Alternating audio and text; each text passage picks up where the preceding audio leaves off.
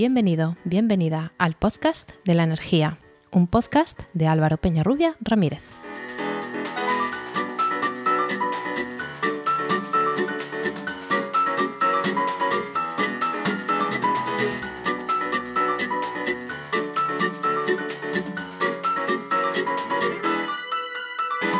Hola, hola. Recibe la bienvenida al capítulo 14 de 13 de diciembre de 2021 de El Podcast de la Energía, un podcast de Podcastidae, la red de podcast de ciencia, medio ambiente y naturaleza. Las ciudades son grandes sumideros de recursos, tanto materiales como energéticos, y por lo tanto, si queremos atajar la crisis climática, evidentemente tendremos que actuar en las ciudades. Las administraciones locales, los ayuntamientos, son administraciones con pocas competencias y presupuestos, pero también son las más cercanas a la ciudadanía y con una gran capacidad de actuación con medidas concretas en el territorio, en sus, infraestructuras o fomentando acciones en la comunidad con el objetivo de acelerar la descarbonización de los territorios, fortalecer su capacidad para adaptarse a los impactos ineludibles del cambio climático y conseguir que sus ciudadanos disfruten de acceso a una energía segura, sostenible y asequible, nace el Pacto de las Alcaldías para el Clima y la Energía, o PACE. Y para hablarnos de ello, hoy tenemos en el podcast de la energía a Marina Ambrosio y a Roy García. Bienvenida, bienvenido. Hola, muchas gracias. Bien hallado. bueno, eh, Marina Ambrosio González es consultora ambiental en sostenibilidad urbana y territorial, planificación estratégica y, eh, y, evaluación ambiental. Ella es ambientóloga especializada en ordenación del territorio y urbanismo, con una amplia experiencia en el desarrollo y coordinación de proyectos e instrumentos de planeamiento, sostenibilidad urbana y territorial, etc. Eh, Roy es arquitecto urbanista por la Escuela Técnica Superior de Arquitectura de A Coruña y desarrolla su trabajo profesional en el taller de estrategias Ciudadadas TEC, estudio dedicado fundamentalmente a la planificación territorial y urbana, con especial interés en la perspectiva social y ambiental. Bueno, eh, de esta breve presentación eh, ¿Qué podéis ampliar más de vuestra trayectoria? ¿Qué os ha llevado a, esta preocupación por eh, sostenibilidad y, ciudades? Marina, si quieres empezar. Bueno, yo esto yo me viene de, formación profesional porque soy ambientóloga de formación, como bien has dicho. Y desde, desde que terminé la carrera me enfoqué a, estas cuestiones. siempre me ha interesado como mi principal objeto de estudio ha sido el territorio y, las ciudades y me he dedicado profesionalmente a ello. Entonces, la, cuestión climática, el reto que tenemos por delante hoy en día es uno de los temas más interesantes, apasionantes y creo que necesarios para abordar. Entonces, todo nos ha llevado aquí. Muy bien. Roy, cuéntanos. Pues eh, un poco una historia similar, ¿no? Eh, en el ámbito de la arquitectura, el urbanismo es así como un campo un poco situado ahí entre, digamos, lo que es el diseño y, otras perspectivas así más sociales y eh, más transversales. Entonces, una vez que también eh, decidimos un poco dedicarnos a eso, pues eh, todo te lleva un poco a, preocuparte precisamente por, por, estos aspectos para poder, de alguna manera, hacer una buena planificación, ¿no? Si no, yo creo que es imposible. Muy bien. Pues nada, hecho, hecho así esta introducción personal, vamos a, entrar un poco ya más en, la amiga. Eh, vamos a empezar por decir qué es esto de los paces, ¿no? Que, bueno, así llamado coloquialmente, ¿no? ¿Qué es el, pacto de las alcaldías? Que yo he dicho un poco la, la, definición formal que aparece en su página, pero contarnos un poco más, quien quiera de los dos. ¿Empiezo yo? Sí. Bueno, matizar que PACES es el acrónimo de Plan de Acción para el Clima y la Energía Sostenible. Pues mira, ya me he equivocado. no hay problema. Eh, que es el, documento eh, que se comprometen a, desarrollar los municipios que firman el Pacto de Alcaldías. Eh, entonces, bueno, el Pacto de las Alcaldías en sí mismo es una iniciativa que es de carácter municipal que surge en la Unión Europea. Está impulsada por la Comisión Europea allá por el año 2008. Eh, consiste en que los gobiernos locales, las autoridades locales se comprometen de forma voluntaria a implantar una serie de objetivos en materia de clima y energía. Cuando empezó en 2008, eh, estaba únicamente enfocada a la mitigación del cambio climático y los municipios que firmaban el pacto se comprometían a reducir un 20% de sus emisiones de gases de efecto invernadero para el año 2020. Perdona, las suyas, o sea, como, como ente municipio, la, organización, es decir, el ayuntamiento o sí, el pleno del municipio. No, pero quiero decir, ¿quién, ¿quién, disminuye? ¿El conjunto del municipio o el ayuntamiento como entidad? El conjunto del municipio. El municipio. En principio, eso es uno de los temas a, debatir. Vas, situando bien los, los, temas, porque en principio precisamente es un instrumento donde se corresponsabiliza una administración, como decías tú, débil en el sentido de la capacidad económica y de, administración, aunque sí que tiene unos ámbitos competenciales muy, muy claros. Y entonces, en teoría, digamos, la, la, disminución tiene que ser en aquello donde el ayuntamiento tenga algún tipo de capacidad normativa o, o de actuación. Vale. Ahí, evidentemente, hay cuestiones más directas, el propio peso de la administración municipal y los servicios que presta, pero también hay cuestiones indirectas donde eh, efectivamente se puede y, se debe actuar. Es decir, por ejemplo, la movilidad, aunque eh, digamos sí que tiene una incidencia, pues eh, no deja de ser una cuestión parcial, o, por ejemplo, el ámbito de, la, de los hogares, de las viviendas o de la residencia, como le queramos llamar. Entonces, mm. ahí precisamente lo que tiene que ir en digamos, lo que tiene que ir en coherencia es el inventario que se haga de los consumos y las emisiones con los, eh, digamos, eh, la perspectiva de reducción. Es decir, lo que inventaríes o lo que tú cuantifiques es sobre lo cual eh, tienes que después comprometerte a hacer una, disminución de esas emisiones. Hombre, como esto es carácter voluntario, ha dicho Marina, que ahí tú puedes meter en ese inventario también a, a interés, ¿no? Sí. De hecho, se hace un poco así porque el pacto no te obliga a elegir los sectores eh, que tú estimes ni nada, ¿no? Bueno, ahora lo contará Roy con un poco más de detalle, pero sí, es como, hay como mucho margen de maniobra realmente. Y puede ser un planteamiento eh, muy riguroso, puede ser un planteamiento muy superficial, según se haga, evidentemente. Ah. Bueno, y decíamos ese origen y trayectoria. ¿Ha tenido aceptación? Porque, em, hombre, yo lo he oído, soy una persona que está más o menos en este mundo de la energía, pero no es algo que esté eh, todos los días eh, hablándose. ¿Sí que ha tenido aceptación entre municipios? ¿Creéis que, permea luego en la gente? Sí, sí, mira, de hecho, en, o sea, esto se aprobó, la primera vez que se implantó el pacto de alcaldías fue en 2008, pues ya en 2010 había 2.000 municipios que están adheridos. Incluso a partir de ahí empezaron a, impulsarse eh, el pacto de las alcaldías fuera de la Unión Europea y a fecha, mira, la última vez que lo consulté fue el 4 de noviembre de 2021.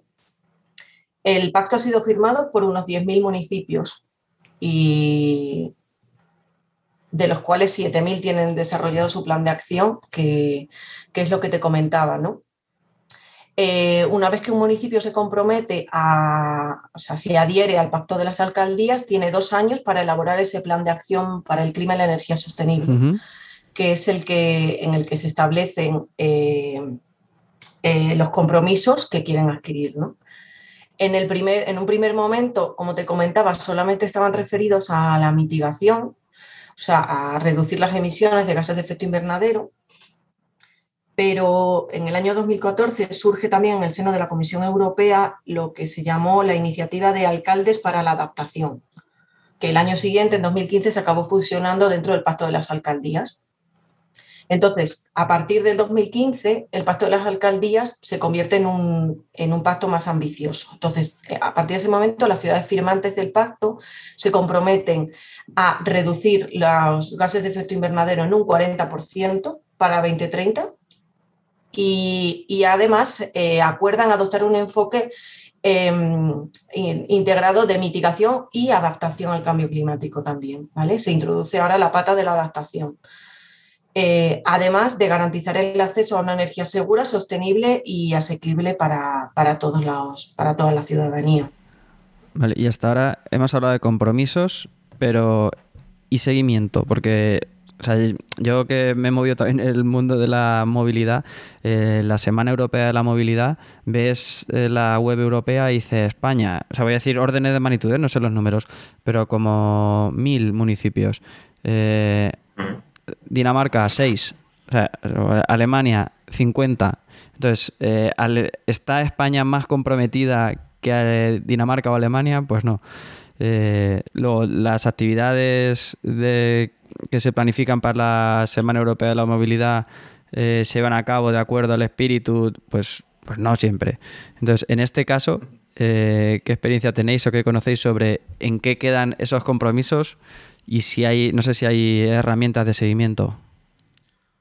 Un poco por, seguir un poco con el hilo de lo que decías en cuanto a la movilidad, eh, por ejemplo, eh, digamos el impulso a los planes de movilidad sostenible, bueno, sostenible, en cierta medida también vino en determinados momentos por la accesibilidad a fondos europeos o a determinadas financiación de acciones derivadas de esa planificación. Yo creo que en este caso eh, ocurre, digamos, un mecanismo parecido. ¿no? ¿Qué pasa? Que ahí efectivamente en todo instrumento de planificación puede haber un enfoque donde simplemente sea un documento eh, donde se recojan una serie de cuestiones y que eh, no haya un interés por una planificación integral o que pueda ser un documento, eh, digamos, donde haya una reflexión más profunda y una asimilación más profunda. Yo creo que en este caso, en el Estado español se da un poco esa situación, donde conviven las dos realidades. ¿no? Mi perspectiva es que hay ayuntamientos donde hay eh, una asunción de esas responsabilidades y compromisos muy en serio y donde se impulsan, digamos, esas medidas y después también hay otras situaciones donde o no hay esa intención o incluso no se puede, por lo que hablábamos, la diferenciación también en... Han hecho una carta a los Reyes Magos y al final no pueden. No, incluso lo que, lo que comentábamos antes de la diferente realidad de las diferentes realidades municipales. No es lo mismo un ayuntamiento como, evidentemente, Valencia, Sevilla, A Coruña, en otra escala, eh, que un ayuntamiento de 10.000 habitantes eh, con unos recursos eh, X. ¿no? Evidentemente, la capacidad que tienen aunque sean problemas de escala mucho menor, también es infinitamente menor. Entonces yo creo que es un poco las dos cuestiones, pero yo creo que sí que empieza a estar a, la orden del día eh, digamos, tener que responsabilizarse de, este tipo de, cuestiones. ¿no? Y, yo creo que hay un avance relativo. ¿no? Sí, yo creo que es una herramienta más que eso, pues como tú comentabas, ¿no? Hay países del norte de Europa que tienen, eh, se ha demostrado que tienen un compromiso con el cambio climático mayor probablemente que el que hay aquí, ¿no? Y no tienen casi desarrollado, eh, no están casi adheridos al pacto de las alcaldías porque deciden al final realmente llevar estas políticas por otras vías, pero al final lo están haciendo. Pero luego, por ejemplo, eh, casualmente llama la atención, Italia y España son los países que más adhesiones tienen, pero luego dentro del Estado español eh, sí que hay diferencias. Y eso también yo creo que sí que muestra un poco que comunidades han avanzado más que otras. Y en este caso yo sí que veo una cierta relación, ¿no? Porque las las comunidades en las que más municipios firmantes son pues Cataluña, Comunidad Valenciana, sobre todo, pero también Baleares, Euskadi, Navarra, Galicia ahora ha pegado un impulso. Y luego hay comunidades. y luego hay comunidades como Castilla-La Mancha, Castilla-León o, la Comunidad de Madrid, la Comunidad de Madrid este año ha empezado a hacer un poco más, que, que prácticamente no tiene municipios adheridos. Y yo ahí sí que veo una cierta relación con el impulso de determinadas políticas. Sí. Bueno, en este primer bloque que nos habíamos mm, planificado de qué es el pacto de las alcaldías, creo que ya más o menos hemos hablado de origen y trayectoria, objetivos y alcance y, algunas cifras. No sé si queréis añadir algo más en este bloque de eso en cuanto a objetivos y alcance o algo así, o creéis que ya está dicho. No, yo creo que está bien definido. Si queréis, después, según salgan los temas, también volvemos. Vale, pues hecho así el marco más o menos de intenciones, ahora, ¿cómo se traduce eso en acciones concretas? Bueno, un poco lo que planteaba Marina, ¿no? Eh, hay un documento, digamos, que basea un poco toda esa actuación, que es el, plan de, acción. Eh, una vez que, digamos, eh, se plantea redactar un ayuntamiento este plan de acción, ahí básicamente hay una consideración importante, que es eh, tiene que haber una implicación, digamos, tanto en el diagnóstico como después en el planteamiento de las medidas eh, del ayuntamiento importante, ¿no? porque si no, eh, en todos este, tipo de instrumentos de planificación, básicamente hay una necesidad de comprender el conjunto de la acción del ayuntamiento que si no hay una implicación no, no, es, no es factible. Entonces, a partir de ahí, ¿De qué consta este plan de, acción? Básicamente de cuatro partes, ¿no? sobre una base de una caracterización general del municipio, donde de alguna manera se analizan diferentes factores socioeconómicos, territoriales, ambientales. Eh, se plantean cuatro documentos. Eh, dos de análisis, básicamente un inventario de emisiones de referencia, es decir, se cuantifican las, eh, se cuantifican las emisiones, los consumos energéticos y de ahí las emisiones para un año determinado bueno, de una serie de sectores, se hace una especie de matriz de sectores, fuentes energéticas y de esas emisiones.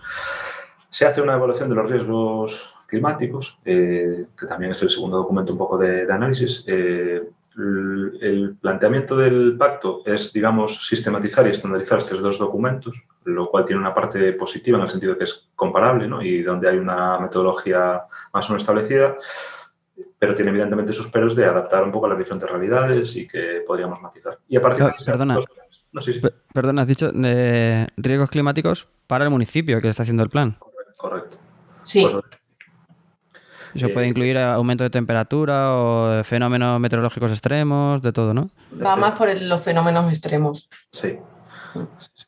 Y, a partir de ahí se hacen dos, dos, planes, digamos, de medidas, que muchas veces eh, volvemos a lo mismo, es una sistematización, pero evidentemente hay medidas de, mitigación, ¿no? hay un plan de mitigación y hay un plan de adaptación, de mitigación, de, digamos, de reducción de esas emisiones y adaptación, eh, de adaptación a, los, a, las consecuencias del cambio climático. Entonces, eh, evidentemente hay medidas o hay mm, actuaciones que pueden ser transversales.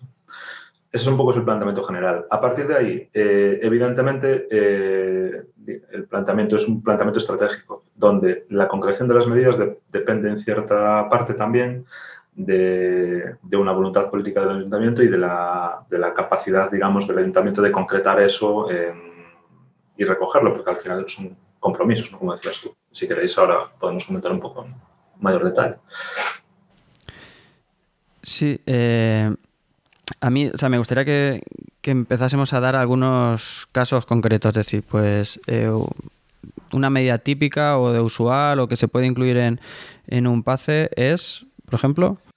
Por ejemplo, eh, desde medidas de eficiencia energética en la edificación residencial, donde básicamente las medidas son, eh, o bien, hay, por ejemplo, por poner tres casos, habría medidas desde financiación de parte de esas actuaciones, desde bonificaciones fiscales, desde sensibilización, ahí hay un amplio, eh, digamos, abanico.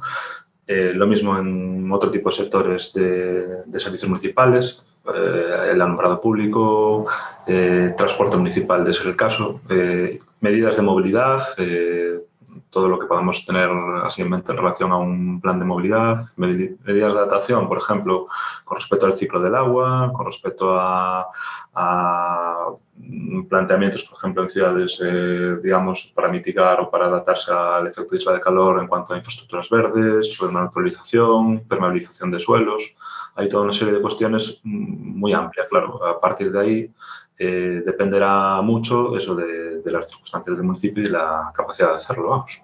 Sí, perdona, habéis dicho, o sea, ¿en qué capítulo se puede actuar? ¿Es en mitigación? Que eso es cuando, cuando ya, ya ha pasado, ya hay un cambio climático, entonces, ¿qué, qué hacemos con, para disminuir las consecuencias? Claro, eso es adaptación. Adaptación. Claro, son los dos grandes bloques, ¿no? Sería el inventario de emisiones que eso conlleva a, realizar un, plan de mitigación. Y por otro lado tenemos el análisis de riesgos y vulnerabilidades, que eso lleva, se traduce luego en propuestas de adaptación al cambio climático. Esto es la nueva pata que, incluyen los PACES que no incluían en su origen. ¿no? En un principio estábamos como, de hecho, la inercia, eh, a nosotros que trabajamos eh, haciendo estos documentos, todo el mundo como que estamos muy centrados en la mitigación climática, que evidentemente es súper importante, ¿no? ¿Y por qué, también es, más cuantificable, ¿no? Es decir, es, fácil entender que, reducir el consumo energético en el alumbrado público implica una, un menor número de emisiones, sin embargo es más difícil establecer medidas eh, frente, por ejemplo, a la subida del nivel del mar en, ámbitos litorales. ¿no? Eh, son cuestiones más a largo plazo, poco concretas, ¿no? porque hay mucha incertidumbre respecto a cómo van a incidir los riesgos climáticos, porque de hecho además nos basamos en proyecciones eh, entonces, a la hora de establecer, no, a lo mejor, pues eso, subida al nivel del mar en una ciudad, eh, es que esto supone una, apuesta de la ciudad y, porque en general el frente urbano de las ciudades costeras, pues gran parte de ellos están afectados por la subida del nivel del mar prevista. Entonces, esto requiere un plan a largo plazo, o sea, el pase final, sobre todo en adaptación, ¿no? Yo creo que en adaptación más bien eh, se limita un poco a, detectar cuáles son esas cuestiones y a proponer como estrategias más bien, ¿no? Más que a propuestas concretas que, que a lo mejor sustituir el alumbrado, por ejemplo. sobre lo que estáis contando...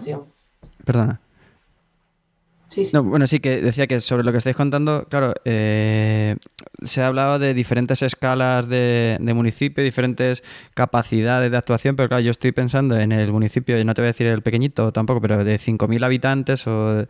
Eh, que si tiene capacidad ya no de, ejecutar el plan, sino de, elaborarlo. O sea que, por lo que, a lo mejor también desde mi ignorancia, ¿no? Pero eh, que requiere un estudio previo importante en realizar ese plan, que no sea un copia y pega de, otro que hay por ahí, que ha venido una subvención y lo tengo que hacer corriendo. Y claro, vosotros trabajáis haciendo esa consultoría externa a municipios, ¿no? Eh, también es cierto que quien más, eh, los municipios más grandes también tienen más responsabilidad en, hacer todo este tipo de acciones, a la vez que más capacidad, pero que ¿Cómo veis el alcance que pueden tener eh, los municipios medianos en, este tipo de planes?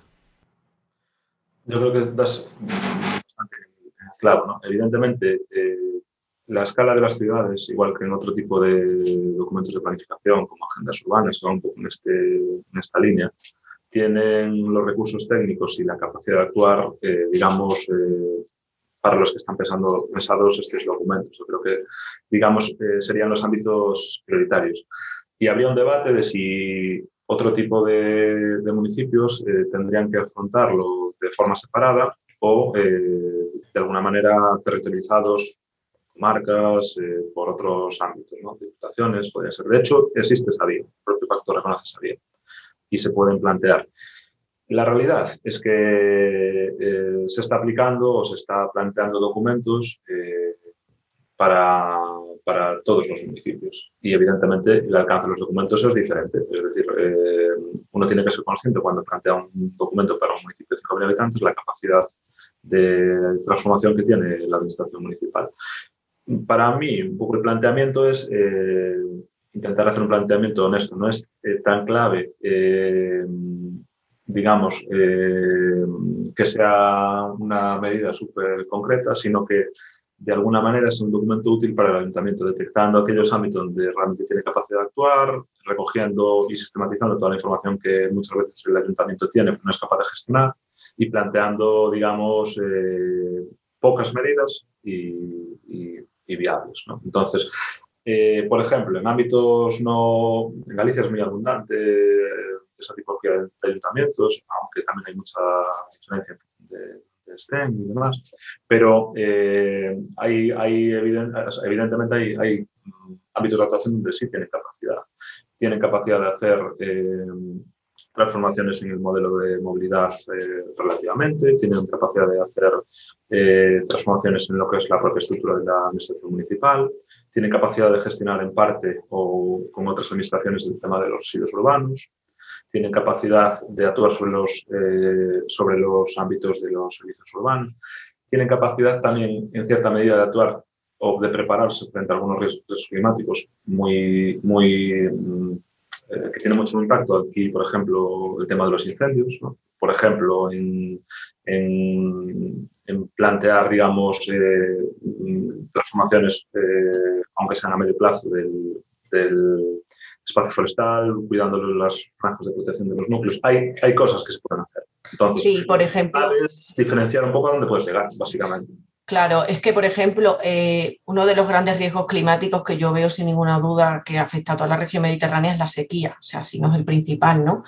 Y a nivel local se pueden actuar, pues, yo qué sé, desde incluso uno de los sectores que plantea el pacto de las alcaldías es actuar eh, desde el sector educativo, ¿no? O sea, el ayuntamiento sí que puede promover eh, una concienciación de la ciudadanía para reducir el consumo de agua, puede mejorar sus redes dentro de sus capacidades eh, pueden hacer iniciativas de, naturalización urbana, que ya indicaba Roy también, ¿no? O sea, sí que todos, mm, desde todas las escalas se pueden, se pueden abordar estas cuestiones. Y, respecto a la financiación, em, que por ejemplo ha sido el caso de Galicia, en Galicia la Junta está financiando que, que, los municipios adhieran al pacto de las alcaldías y les están, están sufragando el coste de la consultoría.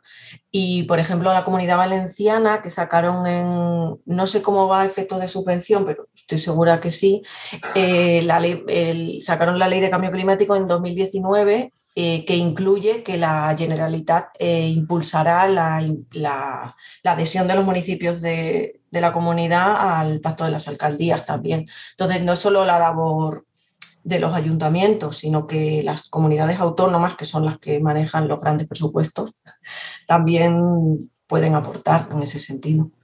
Claro, has nombrado una pata importante porque cuando se habla de este tipo de planes o eficiencia energética pensamos en, cachivaches, en cacharros. O sea, yo que soy eh, ingeniero, huyo un poco de, del tecnificar todas las soluciones. Eh, hemos hablado de alumbrado, eh, eficiencia energética, vamos a cambiar las luces.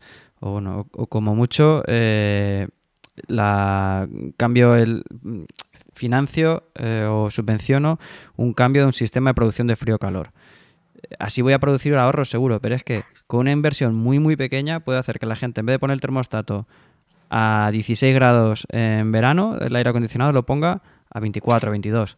Eh, entonces, eso requiere muy poca inversión, tiene poca huella de carbono lo que es el, cambio en sí, porque eso no hay que olvidarlo también. sí, porque lo de cambiar las farolas ya está bien. Sí, sí, y, calderas que hemos subvencionado hace cuatro días para que la gente cambiase la caldera... Gas natural. Eh, cambiar la, de gasoil de la comunidad por la de gas natural individualizada. Si hay 200 vecinos, pues 200 calderas ya las tiramos y ponemos aerotermia o otra caldera más económica. Mm. Entonces, eh, me gustaría que habláis un poco de, esa pata también, la pata social, no solamente la, tecnológica en, estos, estos planes. Eh, básicamente un poco el planteamiento es el que tú dices. Yo pongo otro ejemplo, el, ámbito de la movilidad. Eh, hay también un planteamiento donde, digamos, prácticamente hay un intento de mantener el modelo cambiando la fuente energética, por ejemplo, con la electrificación de los vehículos, donde se va a soluciones hipertendificadas en cuanto al acceso de los vehículos a los centros urbanos. Y parte de la cuestión está en entender que hay que cambiar el modelo de movilidad, que hay que hacer una pedagogía en cuanto y también poner los medios para que eso sea así, eh, fomentar que los desplazamientos asumibles en modos no motorizados sean no motorizados, eh, impulsar el transporte público en los ámbitos donde es donde es posible. Entonces, eh, y en territorios dispersos, por ejemplo, que comentabas tú antes en cuanto a la aplicación en Galicia, es, evidente. ¿no? Hay una dependencia del vehículo privado que no eh, es capaz de, de digamos, eh, prescindir de ella, pero en todo caso sí que hay una capacidad de cambiar culturalmente determinadas cuestiones. ¿no? Y ahí es difícil de cuantificar la capacidad, de, o sea, la incidencia que eso después tiene, pero sí que hay medidas eh, que se pueden tomar de sensibilización, de pedagogía y de, y de ejemplos prácticos, ¿no? también después de, llevar eso a cabo. A cabo.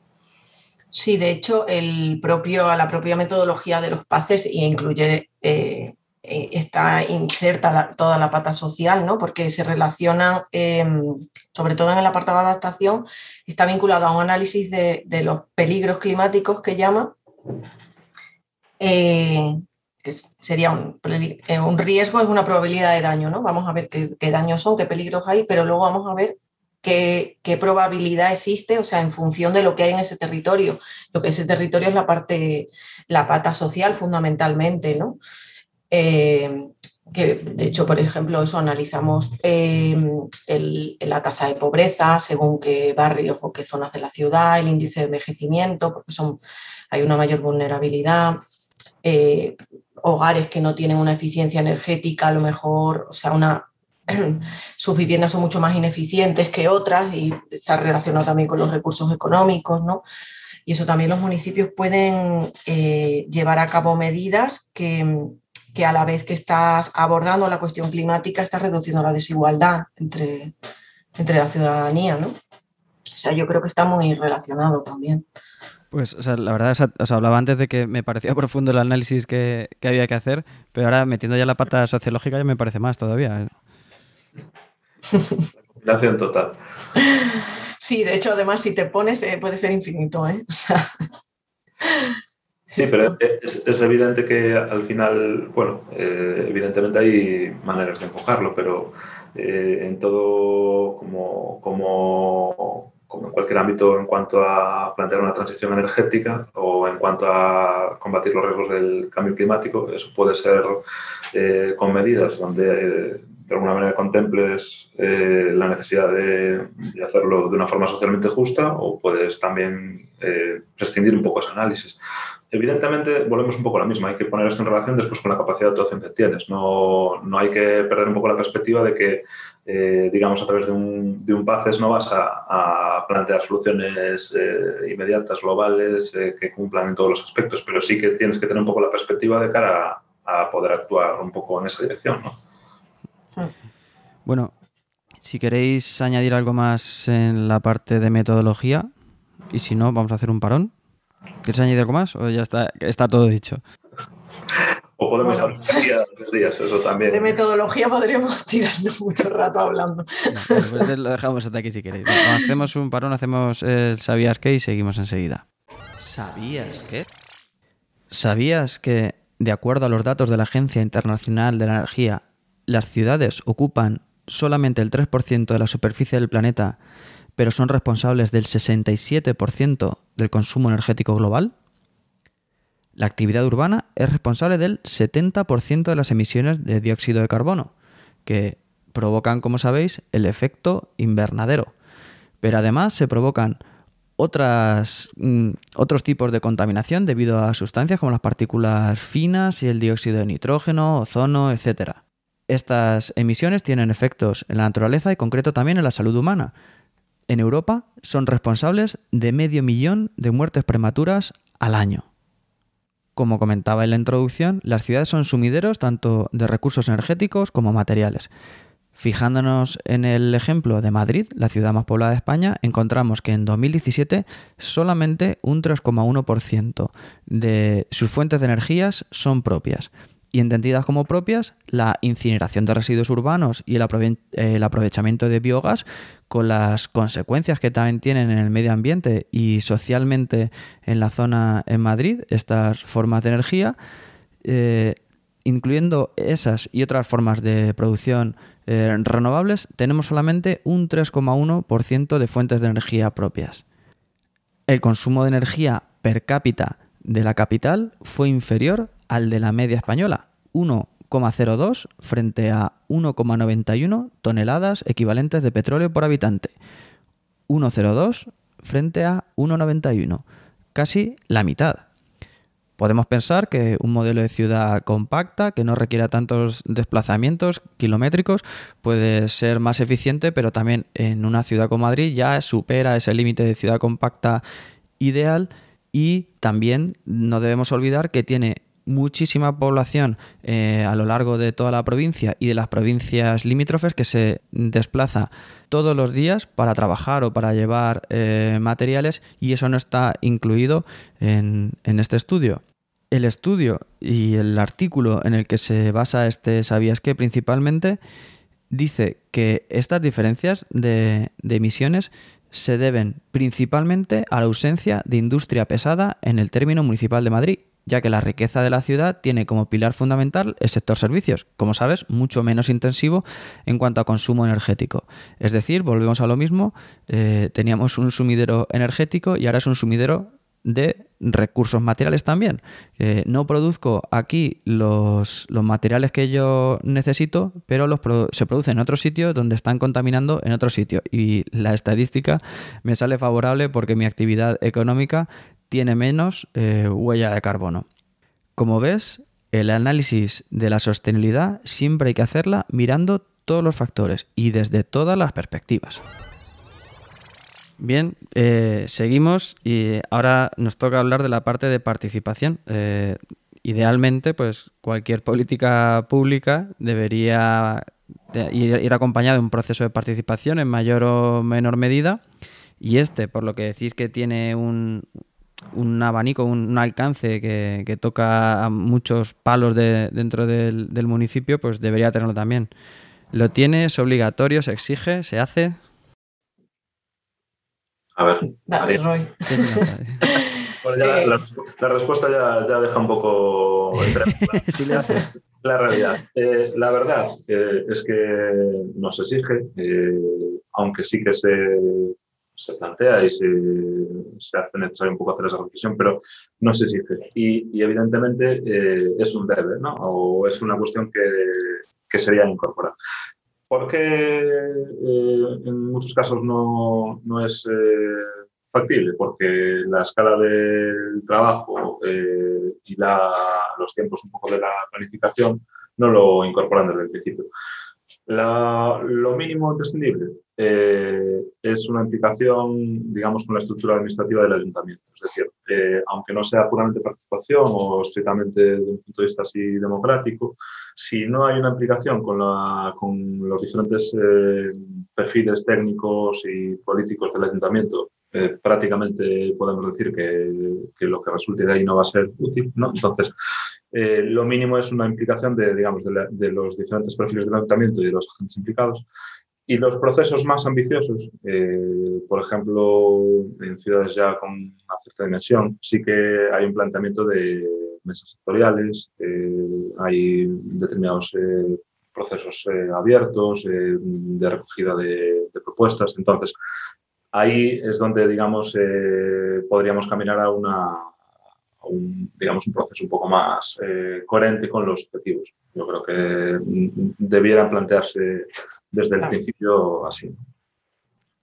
Claro, al final estás proponiendo, no, no, no, hay mucho más que aportar, ¿no? Pero que al final está, mm, son planes estratégicos en, definitiva, ¿no? Que estás como proyectando hacia un futuro, hacia donde se quiere dirigir eh, una ciudad, un municipio en concreto. Entonces, todo este tipo de acciones nosotros entendemos que deberían llevar un proceso participativo en el que la ciudadanía decida también hacia dónde quieren dirigirse y qué, tipo de medidas les parecerían mejor, más adecuadas y, y, al final dónde se van a invertir algunos fondos públicos, ¿no? Entonces sería lo ideal, pero eso.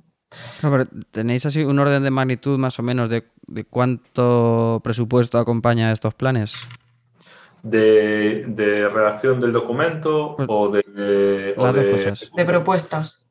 Eh, vamos a ver, varía mucho en función del tamaño del municipio. Evidentemente, eh, por ejemplo, es muy fácil de ver. Eh, la Asunta de Galicia, en el caso concreto de esta comunidad autónoma, lo tarifó por, por población, donde los menores, estamos hablando de 3.000 euros, 4.000 euros, hasta eh, documentos de 20.000, 30.000, 50.000 euros. En los primeros se trata de ayuntamientos menores de 5.000 habitantes eh, y donde evidentemente el proceso es eh, muy reducido en cuanto a tiempo, donde básicamente se sistematiza la información disponible y se plantean una serie de medidas con una participación estrictamente dentro del ámbito de la administración municipal para hacer, digamos, procesos participativos eh, implica evidentemente una disponibilidad de recursos mayor. Eh, si no, es imposible técnicamente afrontarlo, ya solo en reuniones, en convocatorias, en eh, tiempo material de ejecución de eso. Y después, con, el, con el análisis que hemos estado hablando y, multidisciplinar y demás, pues la verdad es que 3.000 euros por pequeño que sea... No, es que eso no... Es, la, realidad en cuanto a, a, lo, a lo, que trabajamos. ¿no? Y después, en cuanto a la ejecución, eh, básicamente va por un, digamos, un, relación al presupuesto municipal y, digamos, hay partes de ejecución directa del equipamiento y partes, digamos, financiadas en cuanto a otro tipo de ayudas. Entonces, eh, varía desde cientos de miles de euros hasta eh, millones. Estamos hablando de una perspectiva de 10 años. Evidentemente, un ayuntamiento de, que tenga eh, dos millones de euros anuales, pues estamos hablando de que una gran cantidad de acciones eh, pueden entrar dentro de lo que es un esquema de paz. Entonces, eh, más o menos anda un poco en ese orden de magnitudes. Bueno, pues además del PACES, en, el ayuntamiento hay otras políticas y otros programas. ¿Cómo se puede incardinar un, un PACE en, el resto de la, vida municipal? Sí, pues eh, a ver, claro, esto es una cuestión, el tema de, que incluyen los PACES, que realmente está tocando eh, un montón de instrumentos o otro tipo de, políticas que, se están desarrollando a la vez en el municipio, ¿no? Entonces, por ejemplo, más directamente, que ahora se están impulsando y que además yo creo que es el documento de referencia con mayor interés porque engloba más cosas, lo englobaría todo son las agenda, la agenda urbana, ¿no? La agenda urbana está española a través de sus planes de acción en los diferentes municipios. Una de las patas de la agenda urbana es el cambio climático. Entonces, realmente el PACES, si un municipio tiene ya elaborado un PACES, ese apartado de la agenda urbana realmente ya lo tendría, lo tendría hecho y además se podría estar relacionando a través de ese instrumento con otras muchas cuestiones dentro del municipio. Tiene mucho que ver con los PEMUSES, con los planes de movilidad urbana sostenible que comentaba Roy también, con los planes de infraestructura verde, con el planeamiento urbanístico, que no hay, vamos, no cabe duda, eh, con el planeamiento general, el plan general de ordenación urbana, a través de él se pueden llevar a cabo muchísimas de las medidas que, se plantean en los PACES, ¿no?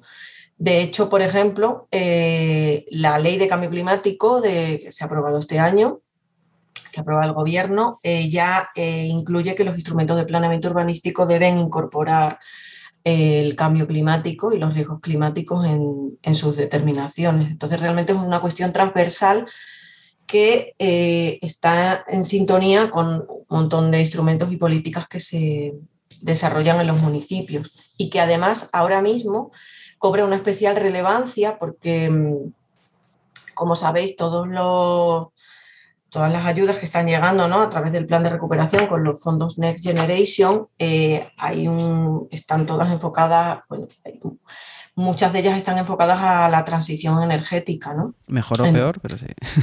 Sí, mejor o peor, pero eh, por ejemplo, ¿no? Muchas tienen que ver con la rehabilitación y la regeneración urbana, que, tiene mucho que ver con la mitigación del cambio climático, incluso y también con la adaptación.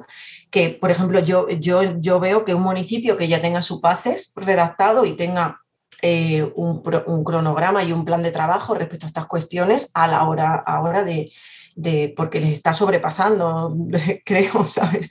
O es como que de repente no, las administraciones autonómicas, que son las que están gestionando los fondos, están un poco a ver cómo, cómo lo llevan a cabo. Yo creo que los municipios que tienen un PACES parten con mucha ventaja porque ya, ya lo tienen programado, ya tienen establecido como solamente les faltaba a lo mejor en muchos casos los fondos, ¿no? Y ahora de repente está llegando todo este dinero para estos temas. Entonces yo lo veo que, que, tienen, que es de gran utilidad y que, se, y que tiene que ver con, muchas cuestiones de la política municipal. Evidentemente estas políticas, también nuestros planes son fruto pues, de gobiernos cambiantes, de coyunturas, de etcétera. Pero como veis este solapamiento, eh, sucesión, multiplicidad de planes, eh, hay un plan de ayuda de, para rehabilitación energética, pues está ahí. El plan de estatal de vivienda, eh, la estrategia estatal de vivienda está por otro lado, eh, la, SEDUSI, la Estrategia de Desarrollo Urbana Sostenible e Integral, luego la Agenda Urbana, los PACES, los planes de Next Generation, y al final todo es más o menos eh, sobre los mismos campos y es una detrás de otra el técnico municipal de turno o la consultora como vosotros tiene que ponerse las pilas para aprenderse la metodología nueva. O sea, ¿Qué quiero decir? Que no vas a hacer un plan y que te dure 10 años pero que también que a mí me suena como que, que para asuntos muy similares hay una sucesión de plan del plan que, creo que no facilita la labor. Y después, además, eh, el problema es que muchas veces es una redacción de un documento que no tiene, digamos, un, un interés en, en, sí mismo ni hay una vocación política de llevarlo adelante. Entonces, eh, sí, pero depende. Eh, donde hay una tradición de planificación y hay, digamos, un cuerpo técnico y una administración municipal eh, que de alguna manera intenta encadenar los procesos y aprovechar, digamos, lo que se va generando, es evidente que, que, todo suma ¿no? y que vas abriendo, digamos, campos, porque en general todos los documentos que, comentabas tí, que comentabas tú, que en este caso yo podría añadir más, planes de movilidad urbana sostenible, sí, sí, sí tres o cuatro más, pero evidentemente todos tienen un enfoque eh, donde vas concretando en mayor medida algunas cuestiones. Entonces, la clave es no repetir trabajo, eh, no, no, no, no, superponer eh, capas que estén analizadas y, y en parte mm, el ayuntamiento tiene que que plantear desde un principio qué tiene hecho, eh, tenerlo bien procesado tenerlo, y, de alguna manera incorporarlo y poder eh, dar un paso más. Ese, es, es, un poco el, el, objetivo. No tiene sentido que, que, un PACES en sí determine las medidas últimas en, en cuanto a movilidad. Sí tiene sentido que incorpore y, valor, y, valore lo que está planteado en un plan de movilidad o que eh, de alguna manera descuelgue de ahí un plan de movilidad. Entonces, eh, todo depende un poco cómo se haga. Yo comparto un poco tu visión, en el sentido de que a veces es la planificación de la planificación. Sí. La alternativa contraria eh, es peor. Eh, entonces, yo creo que en el punto intermedio y en aprovechar un poco las, lo que cada documento puede aportar está un poco la virtud, ¿no? Eh, y en tener una administración que se preocupe y que haya un proyecto, digamos, más a medio plazo, decías tú, la, administración cambiante. Bueno, te encuentras eh, diferentes casos, casos donde hay eh, oficinas técnicas y, digamos, perspectivas municipales que se mantienen aún con los cambios y casos donde no hay un rumbo en ninguno en ninguno de ellos. Entonces, bueno, eh, es una perspectiva así un poco agridulce en ese sentido, ¿no? de, que es importante que se planifique, que se incorporen un poco análisis, se vaya haciendo un proceso incremental, pero también a veces corres el riesgo de lo que, de lo que tú dices y yo lo veo muy a menudo, vamos. ¿Cómo lo ves tú, Marina?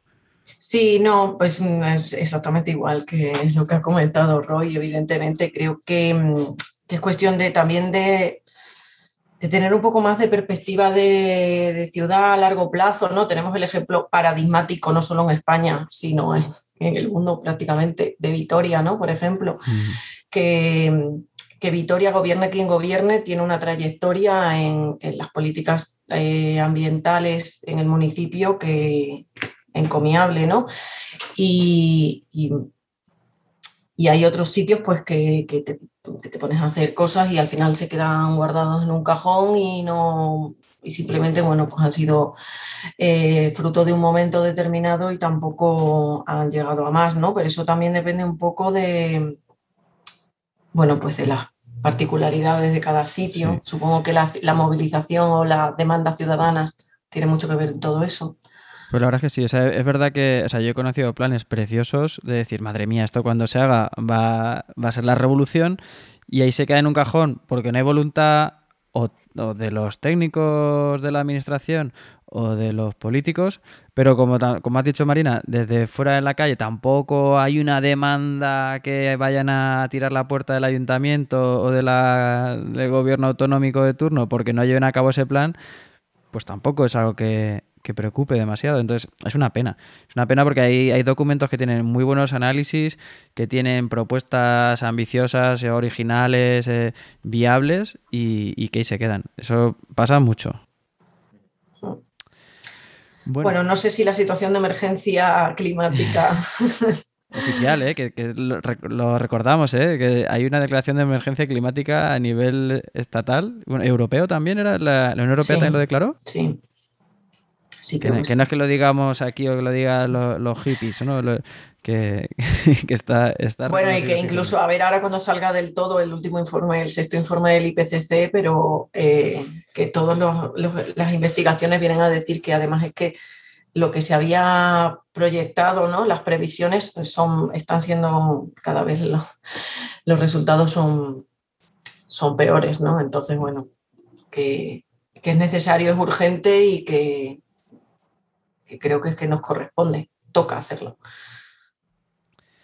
Bueno, pues si queréis eh, o, decir algo que se nos haya quedado sin mencionar o hacer énfasis en algo de lo dicho y vamos concluyendo. Pues eh, sin entrar, digamos, en, en, pormenores, un poco lo que, con lo que acaba Marina. ¿no? Yo creo que un poco hay que entender este tipo de documentos y de procesos como algo, de alguna manera, eh, que no resuelve el conjunto de los problemas, pero que puede ser un punto de partida para tomar medidas y corresponsabilizarse desde la capacidad que tenga cada, cada administración. Y, y, que hay ejemplos de buenas prácticas y que hay pasos que se dan en relación un poco a eso.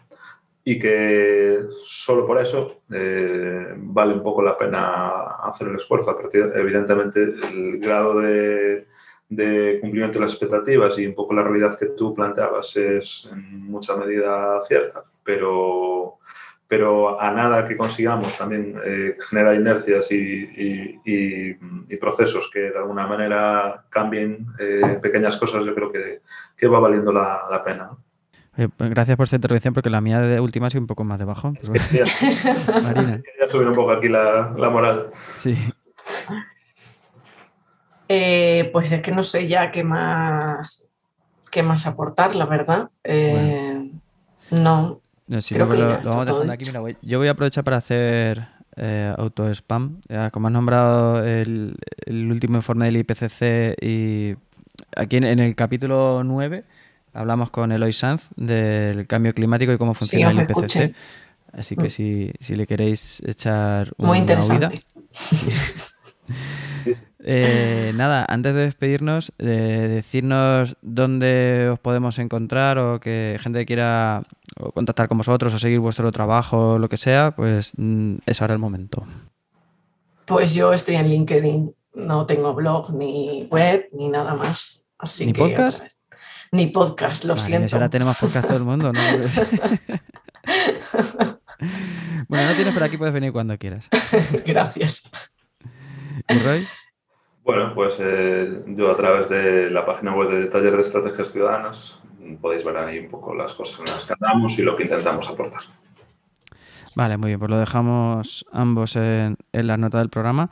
Y nada, eh, muchísimas gracias por venir a, contarnos esto hoy y esperamos que, que sirva un poco para concienciar también y que esa, esa demanda que decíamos que a veces no hay mucha en la calle, pues también que, este sea un granito de arena para que la gente exija también un poco. Vale, pues nada, pues muchas gracias por estar aquí hoy y nada, encantado, muchas gracias. Muchas gracias, ha sido un placer. Igualmente, muchas gracias a ti.